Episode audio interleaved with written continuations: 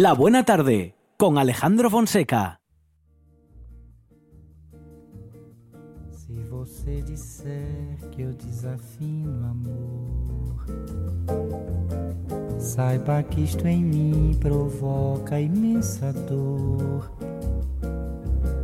Só privilegiados têm ouvido igual ao seu.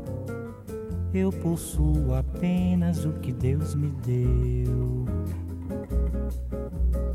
Se você insiste em classificar meu comportamento diante musical, eu mesmo mentindo devo argumentar que isto é bossa nova, que isto é muito natural. O que você não sabe nem sequer pressente é que os desafinados também têm coração. Fotografei você na minha Rolleiflex revelou-se a sua enorme ingratidão. Poderá falar assim do meu amor. Ele é o maior que você pode encontrar, viu? Você com a sua música esqueceu o principal que no peito dos desafinados, no fundo do peito bate calado. Peito dos desafinados também bate um coração.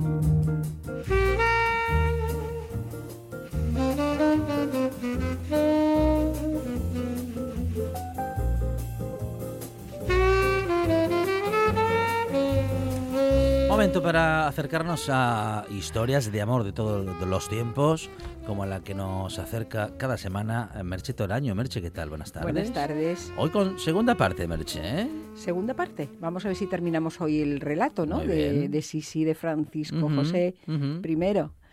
Eh, bueno, habíamos eh, comentado la semana pasada un poco sus primeros años de, de casados y todo esto. Y bueno, si alguien lo quiere escuchar, está en la página, ¿no? En la página web de, ¿De RTPA? de RTPA. Sí, sí, claro. RTPA.es, mm, RPA a la carta. A la carta. Pues nosotros vamos entonces a seguir y no vamos a repetir lo, lo dicho, ¿verdad? Muy en bien. todo caso, ampliamos un Sí, poquitín, ¿eh? vale. porque la semana pasada pues lo dijimos todo bastante por encima. Y entonces estábamos en una época en que Hungría estaba integrada en, en el mismo imperio y quería privilegios que había tenido en el pasado, ¿no? Privilegios casi ancestrales. Y recobrar la independencia, que luego me parece que no la recobraron hasta terminada la Primera Guerra Mundial, ¿no? Sí fue así. Eh, Pero bueno, ten- vamos a decir que tenía conflictos con, con Viena. Y sí, sí, sentía simpatía por los aristócratas húngaros rebeldes. Tenía contratada como lectora a una que le leía además mientras la peinaban, porque tenía una melena muy larga, muy larga y, y llevaba mucho tiempo peinarla y hacerle las trenzas. Y mientras la lectora le leía o aprendía húngaro también en esos ratos. Fíjate tú el tiempo que echaban en peinarla. Bueno, esta mujer, esta lectora, se llamaba Ida Ferenci. Y por medio de ella, mm, Sisi, la emperatriz, también habíamos dicho algo muy de pasada la semana pasada, conoció a un coronel del ejército maglar, un húngaro, un, un coronel, un tío muy, muy atractivo, que se llamaba eh, Gyula, sí, Gyula Andrasi, y que era muy liberal. Enseguida congenió con Sisi, porque ella también era muy liberal, y se hicieron muy amigos hasta el punto de convertirse la emperatriz, esto sí también me parece que lo había comentado la semana pasada, en adalid de la causa húngara, de la causa que, que defendía este coronel. Y fue ella quien logró, o a quien se le debe, que Hungría se mantuviera unida al imperio húngaro. En 1866, Ujú. los ejércitos de Prusia avanzaban hacia Viena y Sisi decidió refugiarse con sus hijos en Buda. Buda de Budapest. ¿eh? Esta elección de Buda como, ref- eh, como refugio, o sea, para protegerse, hizo que los húngaros sintieran que la emperatriz de Austria confiaba en ellos y aquel coronel húngaro, amigo de Sisi, negoció entonces con Francisco José I un acuerdo para eh, el para que el territorio magiar recobrara la condición de Estado constitucional y se configurara el imperio austrohúngaro. Y bueno, que fueron estados eh, con regímenes y gobiernos diferentes, pero bajo una sola corona. Entonces, el 8 de, de junio de 1867, Francisco José y Elizabeth, o Sisi, fueron coronados reyes constitucionales de Hungría y los húngaros le regalaron un castillo en los alrededores de la ciudad de la ciudad de Buda. Y allí nació la última hija de la archiduquesa María Valerí, que fue la, más pequeña, y luego la que ya estuvo con Sisi mucho tiempo. Sisi pasaba en, ese castillo que le habían regalado los húngaros largas temporadas con, con, sus hijos. Años después ya su hija mayor se casa, su hijo Rodolfo empieza su instrucción militar y ella comienza de nuevo a viajar con su hija pequeña. Eh, ya con el seudónimo, entonces iba con el seudónimo de Condesa de Hohenneuf porque ya no iba con aquella ampulosidad que lo hacía al principio y ya quería pasar desapercibida porque se estaba haciendo mayor.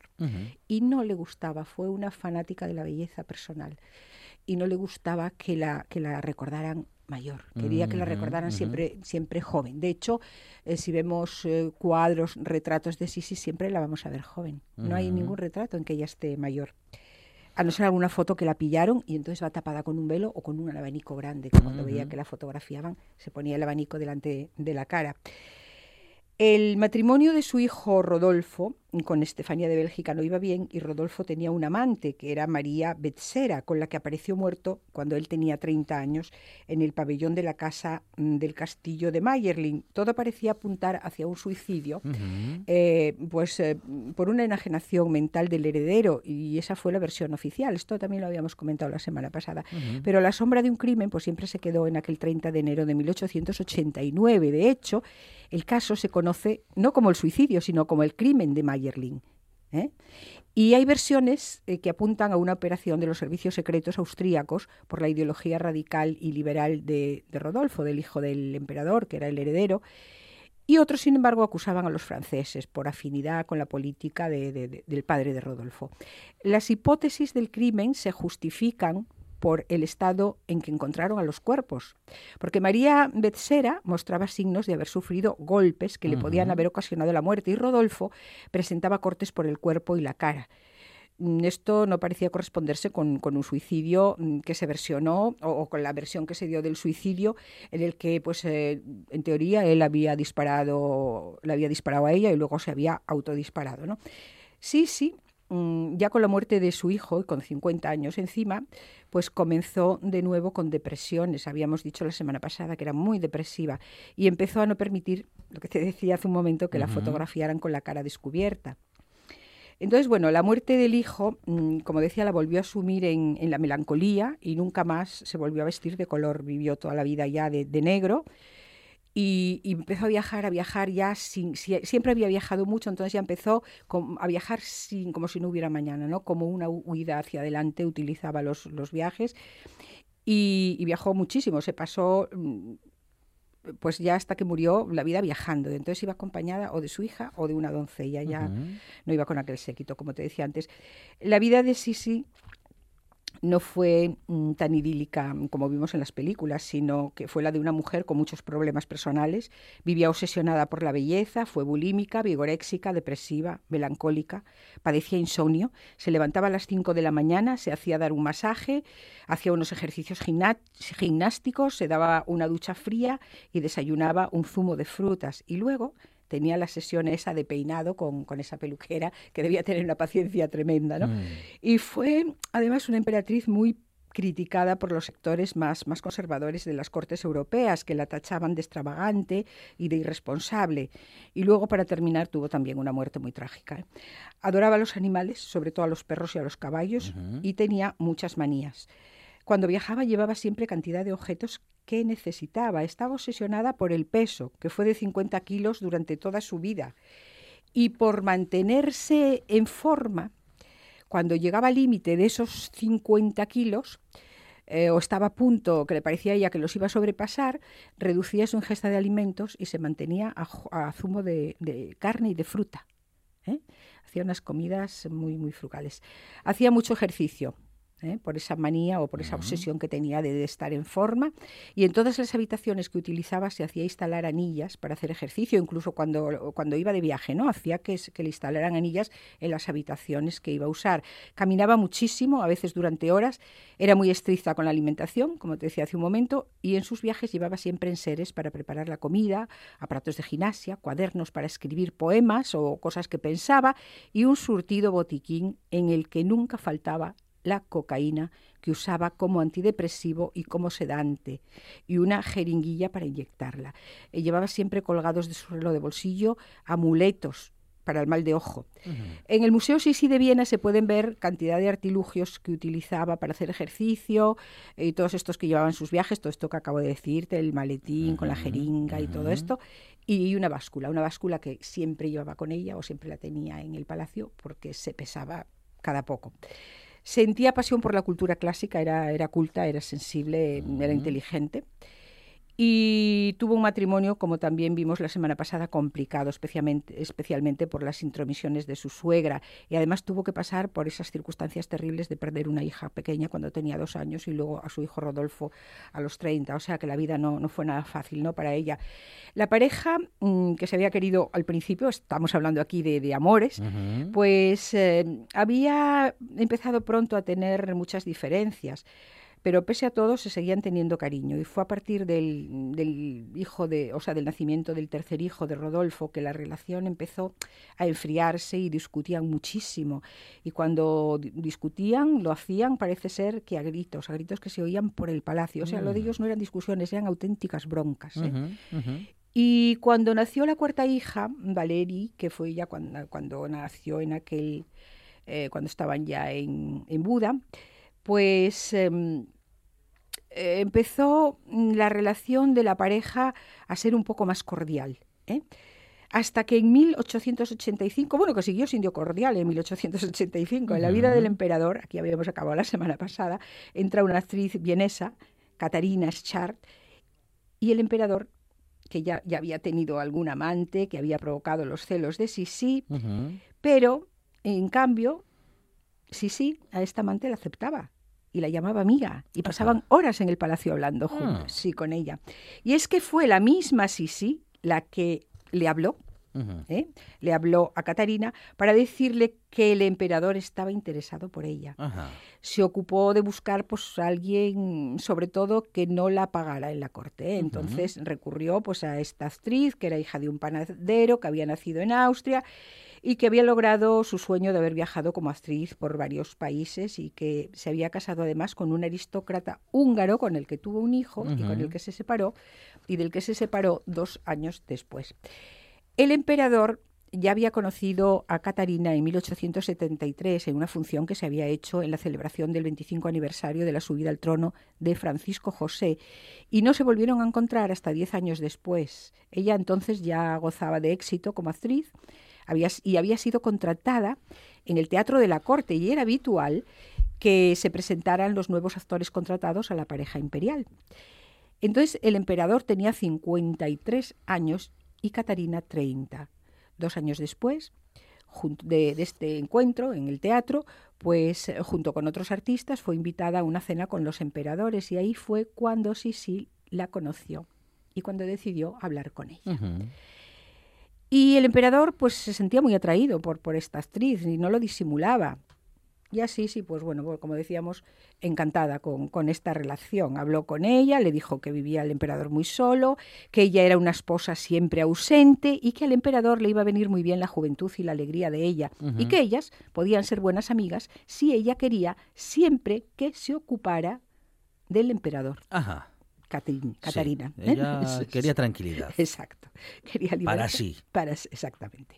Llevaron eh, esta pareja del emperador y Catarina llevaron una relación con mucho respeto y uh -huh. bastante discreta, ¿no? Incluso algunos pensaban que solo era un, un amor eh, platónico y de amistad. El caso es que fuera lo que fuere, esa relación duró hasta la muerte del, uh -huh. del emperador uh -huh. y su hija pequeña la última que habían tenido no veía con buenos ojos esa relación, y menos que fuera con la aprobación de su madre. Uh -huh. Pero bueno, siguieron adelante y ya está. Y es que esta emperatriz eh, que en su vida había viajado tanto, en sus últimos años se dedicó, como te decía, casi exclusivamente a ir de un lado para otro. Viajó por todo el Mediterráneo en un barco de vapor que había comprado y que se llamaba Miramar y hacía escalas en la Riviera Francesa, que ya era un lugar turístico en esa época, en Grecia, en Turquía, en España, Egipto, Malta y bueno, a otros lugares como Marruecos o Portugal, y en verano se iba a Suiza, al lago de Ginebra, y también pasó temporadas en Austria, o sea que menos en su casa, se pasaba el tiempo por, por, por ahí.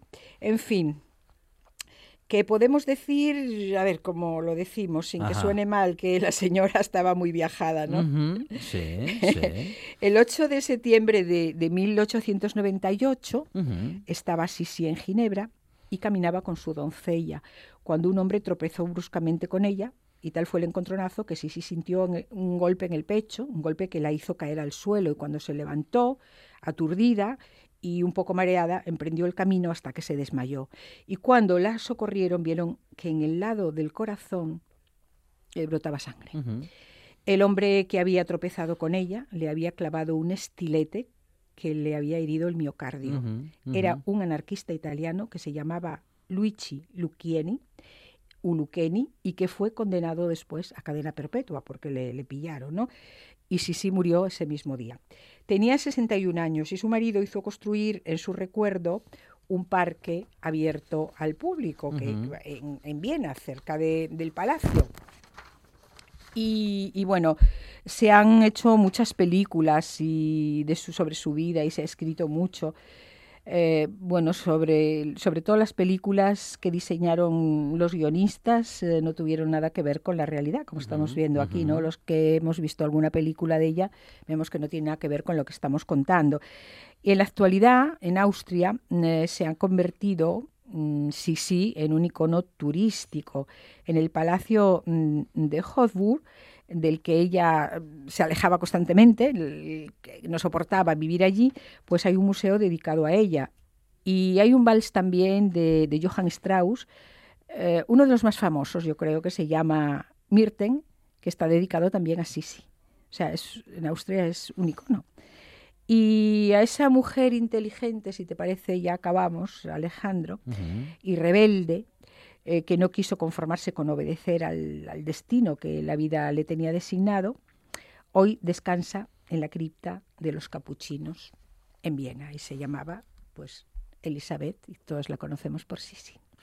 Una historia de amor y de vida, una experiencia vital que ha compartido con nosotros Merche Toraño y que en todo caso, aunque conocida, eh, hemos conocido, valga la repetición, eh, bueno, pues con todo detalle en estas eh, dos semanas, en estas dos partes de esta historia de amor entre Francisco José I de Austria y Sisi, emperatriz Merche. Muchas Elizabeth de Baviera. Merche, gracias. Hasta el miércoles. La radio es información, noticias, actualidad.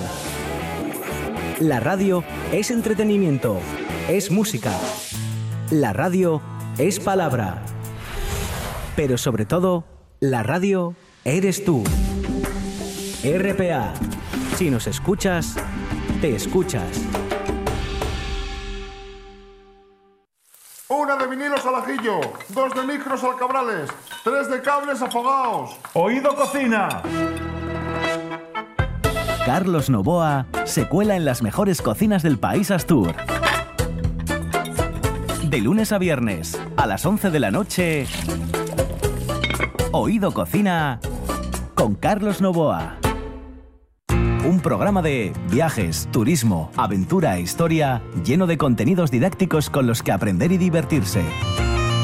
Un escaparate turístico donde se incluyen información sobre casas rurales, hoteles, gastronomía, turismo de aventura, senderismo, festivales. Voy a volver a salir y quiero que me aplaudáis como si fuera yo que sé. Un buen día para viajar, un programa de apoyo al sector turístico de Asturias los sábados y domingos de 8 a 10 de la mañana.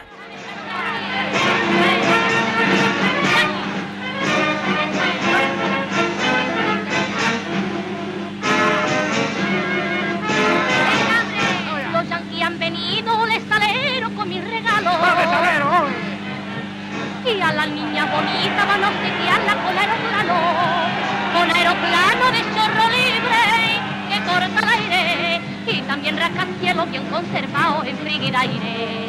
Americano, tienen a España los conquistados, viva el rodillo, entrega al pueblo con poderío, poder Virginia y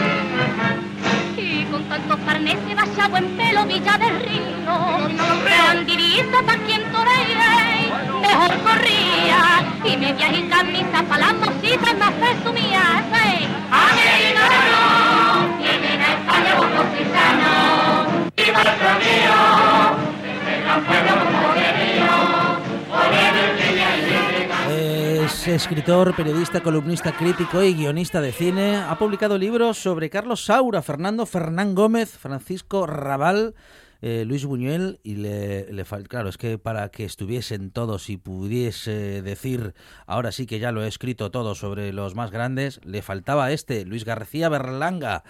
Bueno, es el último austrohúngaro, publicación de Manuel Hidalgo. Manuel, ¿qué tal? Buenas tardes.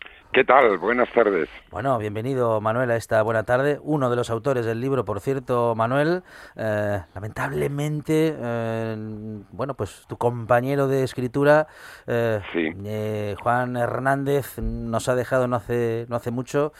Sí, hace un par de años, sí. Eso es. Y bueno, Sí. pues hoy, hoy hoy hablamos contigo de a- a- en estos eh, 10 años sin Luis García Berlanga posiblemente no solamente como director de cine, ¿no? sino que vamos a decir que como, como hombre ilustrado, como hombre que ha descrito nuestra sociedad eh, y, y, bueno y nuestro tiempo, posiblemente una de las mentes preclaras, ¿no? De bueno de este siglo.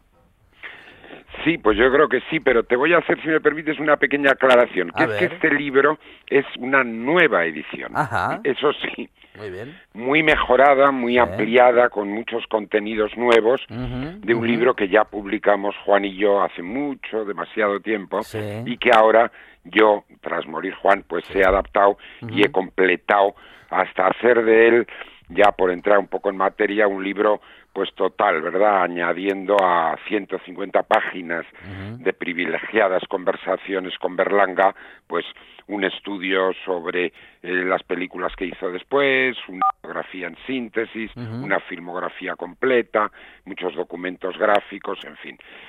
Y dicho esto, Berlanga sí, Berlanga, mira, muchas veces los directores de comedias, eh, como Berlanga, pues parece que están en segunda fila a la hora de ser eh, eh, de ser eh, eh, entendidos o asumidos como grandes creadores con una visión mm, de la vida, del ser humano, de la sociedad tan potente como los directores más serios.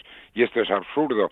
Y sobran los ejemplos no Berlanga vista su filmografía efectivamente como tú dices pues dio en el clavo completamente de en el, en el análisis de la condición humana del individuo de la sociedad española y por eso sus películas pues perviven absolutamente, ¿no? Estos días se están reponiendo algunas en las televisiones y yo creo que cualquiera en el, enseguida ve que por más que haya cambiado la sociedad española en su cine ahí estamos nosotros.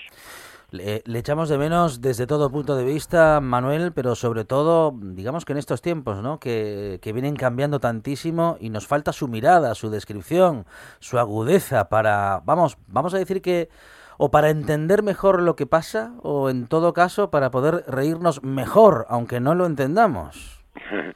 Pues con toda seguridad, porque ten en cuenta que el propio Berlanga siempre con algo permanente, con algo inmanente, con algo que, que con un continuo, ¿no? A través del tiempo, pues fue analizando pues la sociedad casi de posguerra de los 50, el desarrollismo de los 60, los últimos años del franquismo y el comienzo de la transición, la llegada de la modernidad y de la democracia a España, en fin, hoy Berlanga también con sus mismas armas, con sus mismas lentes, podría analizar muy bien esta, eh, esta sociedad española de hoy, ¿no? Que ya digo, ha cambiado en muchas cosas, sobre todo, no sé, en el paisaje, en lo superficial, en lo aparente. Yo diría que eh, en, lo que en lo que se da eh, por más obvio o es más obvio, pero por debajo, por debajo, pues eh, claro que nos falta su mirada porque él podría seguir contando igual la vida y al ser el ser humano en España en este momento.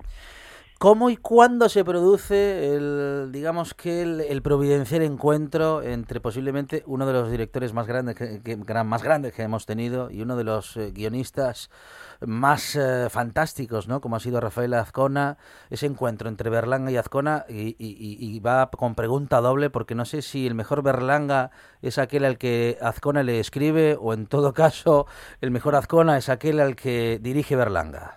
Mm. Bueno, a ver, eh, eh, el encuentro, pues yo creo que se produce o quizá primero a final de los 40 o en los 50 por ahí, pero en, en un primer momento ellos no, no, no trabajan juntos, ¿no? El, el, el arranque de su colaboración eh, que luego dura pues más de dos décadas, pues es a primeros de, de, los años 60. Su colaboración efectiva, porque es decir, que llega a buen puerto, porque ya habían hecho intentos de, de guiones que, que prohibía la censura, como tantos otros que hicieron después. Y bueno, este es un gran tema el que planteas, ¿no? Que Azcona, Berlanga, Berlanga, Azcona. Evidentemente, el cine de Berlanga con Azcona a partir del Verdugo de Plácido, pues es distinto al anterior, digamos, primero con Juan Antonio Bardén, después hay un guionista un poco opacado en la memoria de la gente, pero con el que hizo cuatro películas, José Luis Colina. Quizá con, con Azcona, eh, bueno, Berlanga se hace el cineasta que, que finalmente fue en una visión más ácida, más dura, más con humor negro, si por ejemplo pensamos, humor negro no le gustaba mucho a él esta expresión, si pensamos por ejemplo en una película como Calabuch, que todos recordamos, pues ahí hay cierta idealización de un mundo pequeño, de un pueblo, ¿no? Eh, eh, incluso en, Bienvenido Mr. Marshall, ¿no? Hay una atmósfera un poco idílica, un poco con sus puntos críticos, pero un poco complaciente.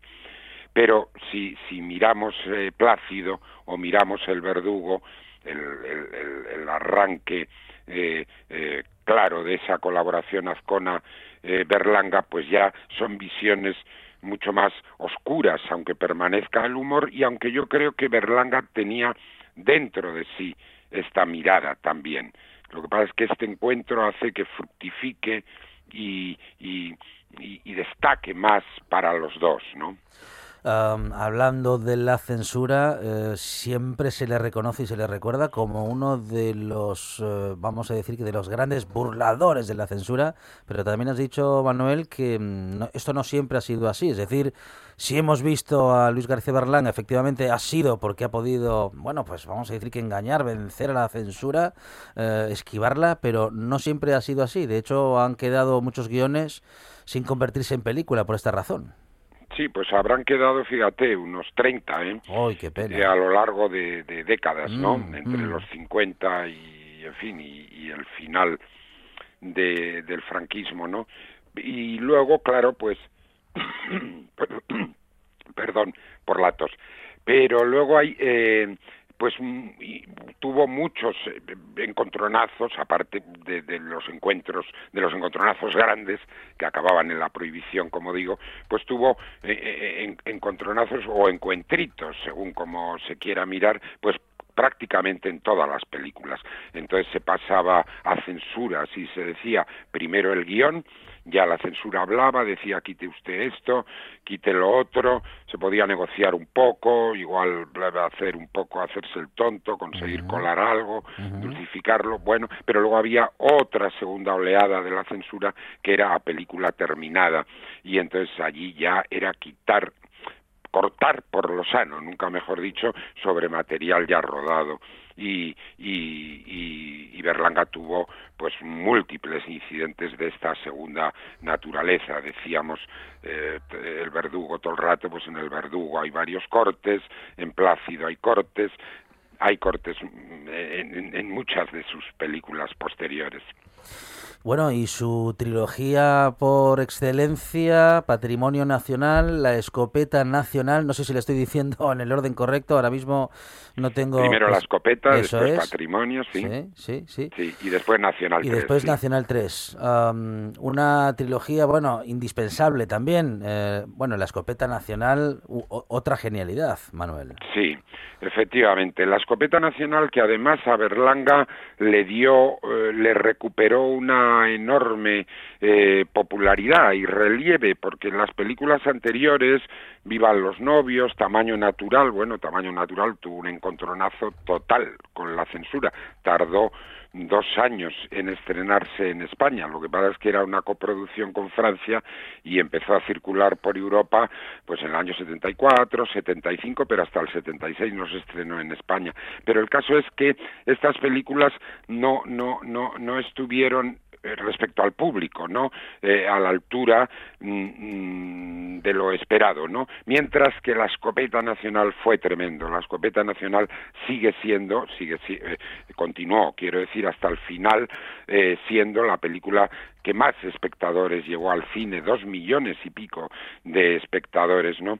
Y claro, la, la escopeta nacional, mmm, su continuación, Patrimonio Nacional, que Patrimonio Nacional está muy bien, está muy bien, es una película, a veces con las segundas partes ya hay una especie de prevención y, disposición a decir, hombre, no es tan buena como la anterior, pues a, a mi criterio si sirve de algo es muy buena y muy redonda, muy muy ceñida a, lo suyo, a lo que cuenta, pues a la vez contaba, claro, esta trilogía es indispensable porque cuenta los primeros pasos eh, eh, de la democracia, no no solo a los primeros pasos en la democracia de la estrambótica familia Neineche, estos marqueses venidos a menos que viven en el campo y que vienen a la ciudad haciendo trapisondas en la escopeta nacional a ver si luego en patrimonio consiguen un hueco en la corte y eh, en fin no no solo ellos sino que constantemente de fondo en los pequeños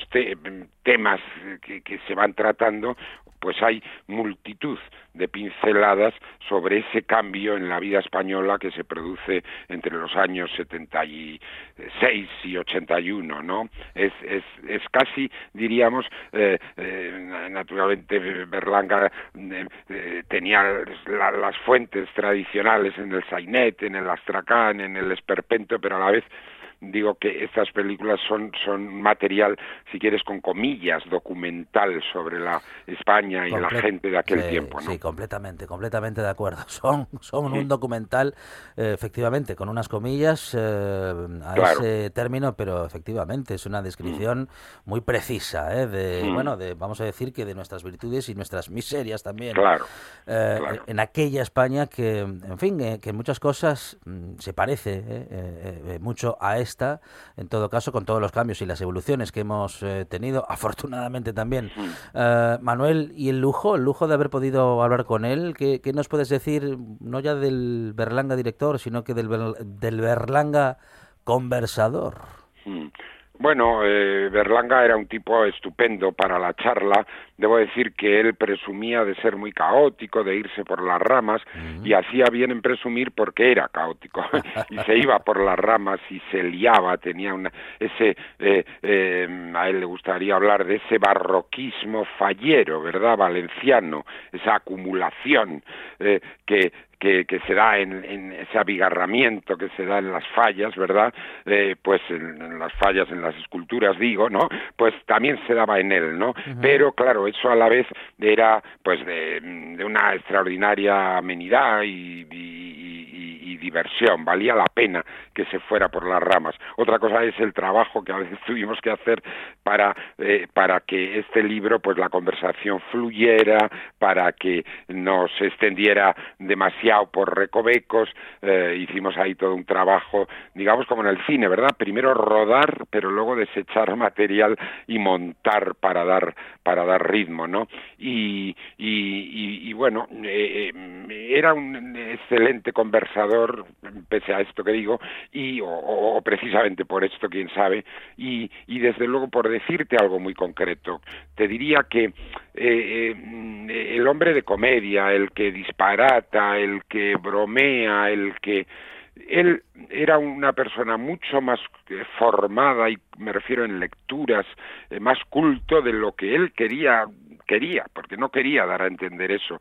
Yo creo que tenía recelo de los intelectuales, ¿no? Pero él, tenía una gran formación y eso poco a poco se transparentaba en las conversaciones. Eh, alusión a lecturas, alusión. Mm, la palabra le horrorizaría, estoy convencido, y creo que es una traición por mi parte, pero yo creo que él era un humanista, ¿sabes? Una, una persona que tenía un gran bagaje para abordar, sí, a través de la comedia, cierto, y de una comedia a veces muy disparatada, pero para abordar lo esencial del ser humano. Ah, en sus películas es que está todo, está, está todo por encima o por debajo de la farsa, ¿verdad? Está, está todo lo que nos concierne. Por eso también permanecen. Mm. Claro que sí. Manuel Hidalgo, escritor, periodista, uno de los autores de El último austro-húngaro, que se reedita eh, por Alianza Editorial Conversaciones con Berlanga. No se lo pueden perder, claro, es que hay que conocer a Berlanga en profundidad. La es radio... uno de los grandes. Manuel, gracias, un abrazo. Muchas gracias, muchas gracias, un abrazo. La radio es información, noticias, actualidad. La radio es entretenimiento, es música. La radio es palabra. Pero sobre todo, la radio eres tú. RPA. Si nos escuchas, te escuchas.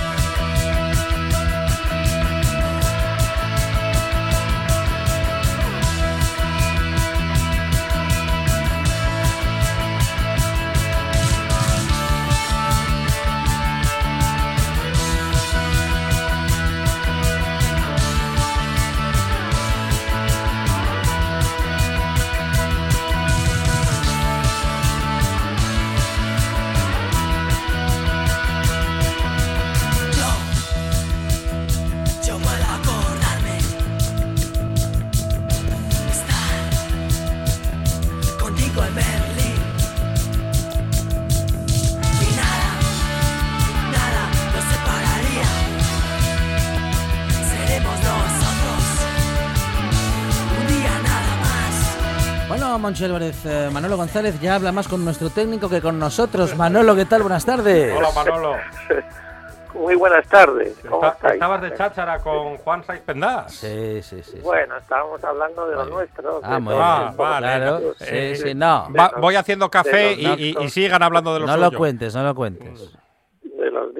Y de libros Ah, de qué discos. bueno, qué que a bien, qué es bien. una cosa que me apasiona. Muy bien. Claro, no, se notó, se notó porque la sintonía, digamos que rodó y rodó.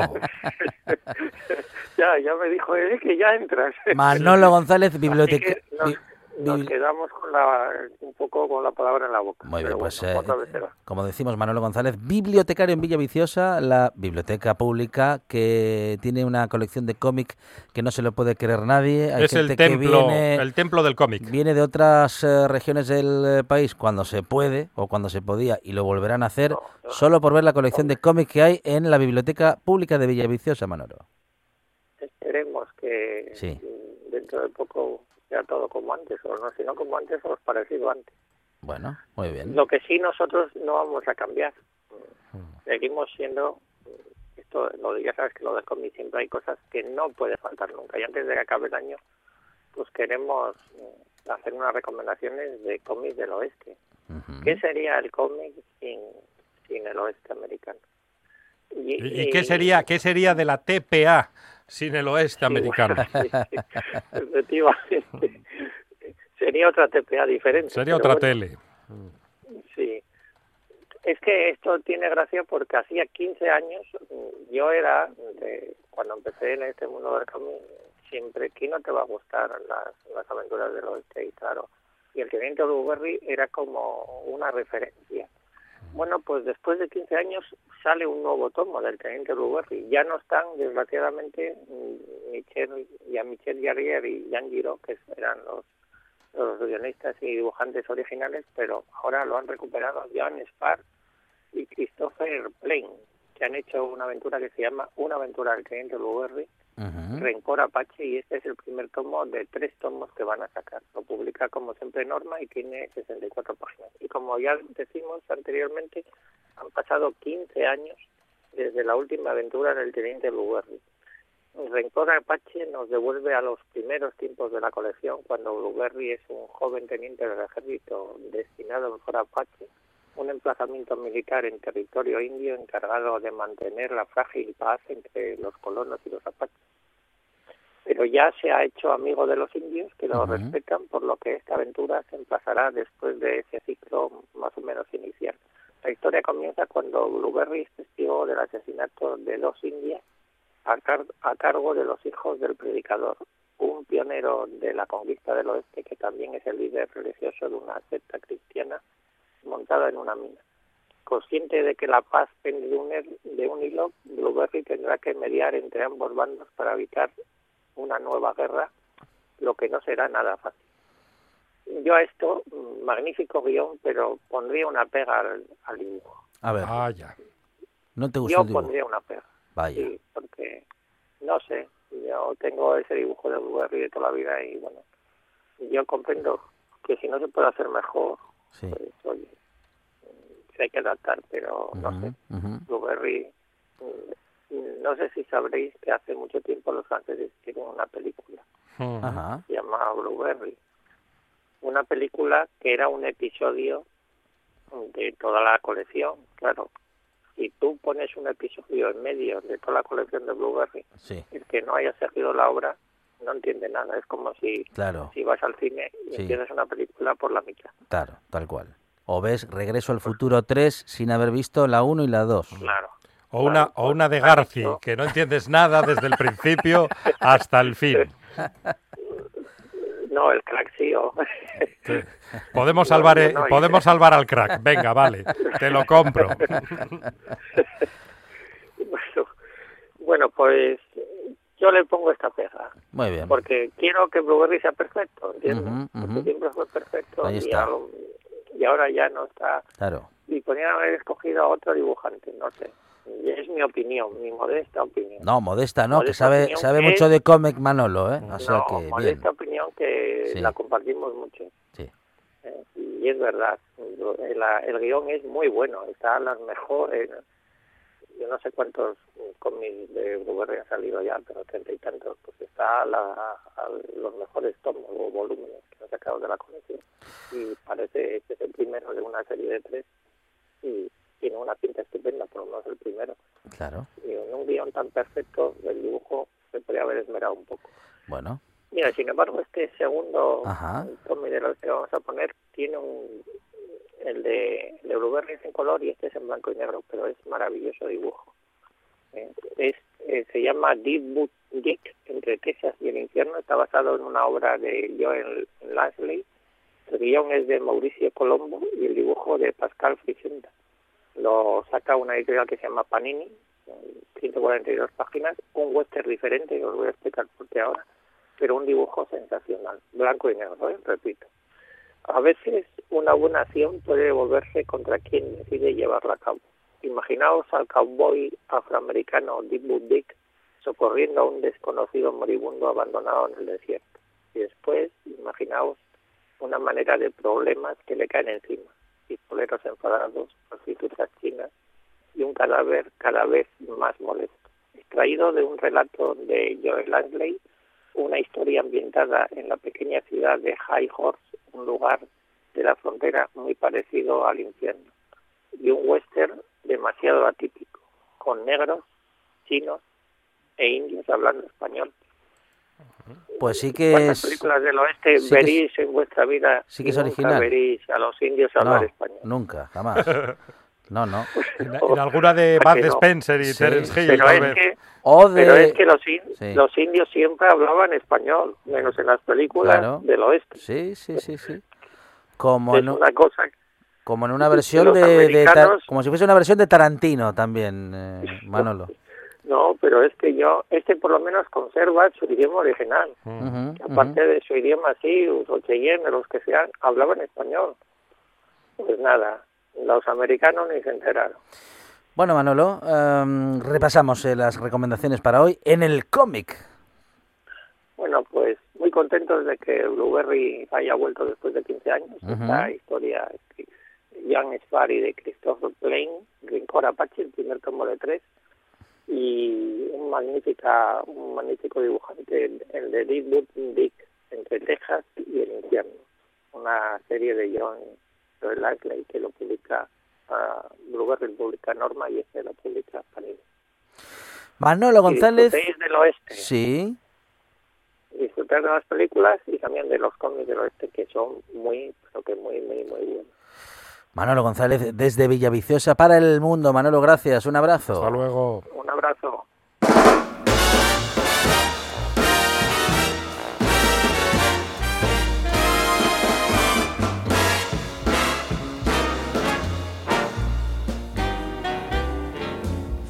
Once in my life, I have someone who needs me, someone I've needed. Miguel Gallardo, ¿qué tal? Buenas tardes. Hola.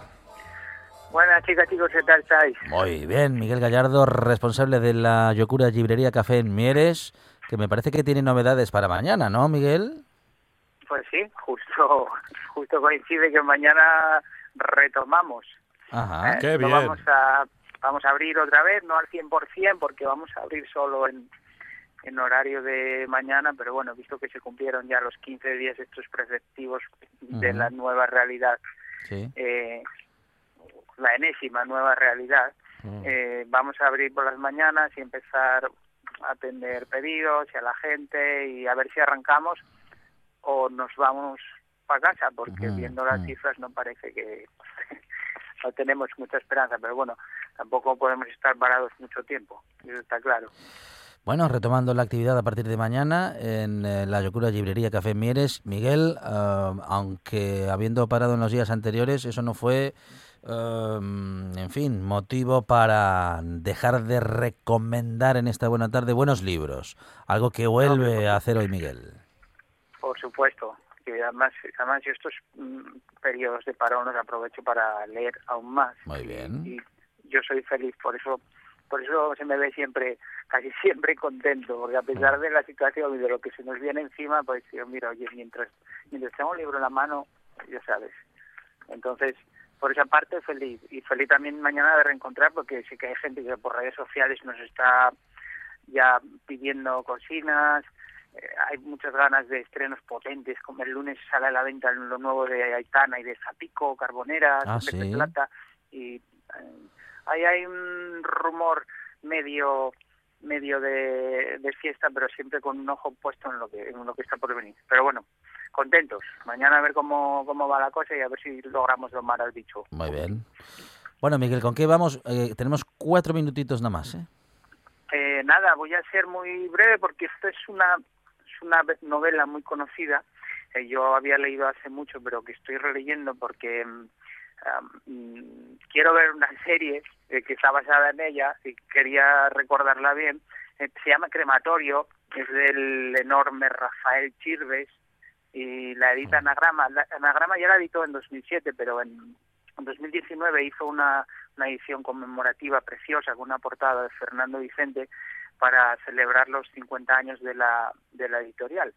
Y, la leo con avidez y con enorme placer y con pena porque Rafael Chirves nos dejó en el 2015 y aunque por esa parte tuvo la suerte de no sufrir esta pandemia horrorosa que nos está destrozando la cabeza y los nervios, me, da pena porque sería el mejor narrador posible de, de esta locura sin sentido que estamos viviendo.